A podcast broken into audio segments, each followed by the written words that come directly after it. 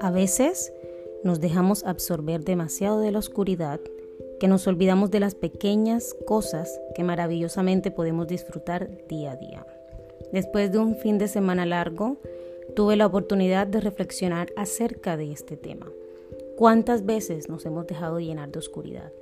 Alguna oscuridad que puede venir de parte de una persona que conocemos, incluso que queremos, o una oscuridad que puede venir de nuestros más pequeños pensamientos.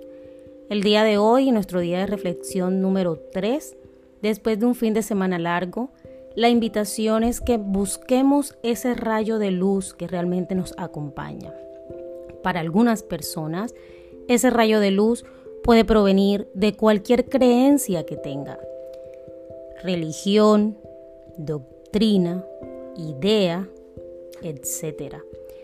Pero no podemos olvidarnos de que ese rayo de luz realmente existe.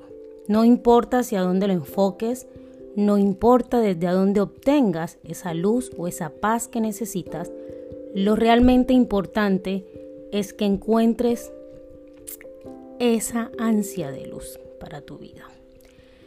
En pocas palabras, a lo que quiero invitarte hoy es a que busques esa luz que brilla dentro de ti y que se afirma cada día, cada tarde y cada noche con los buenos pensamientos. Las pequeñas cosas marcan pautas grandes.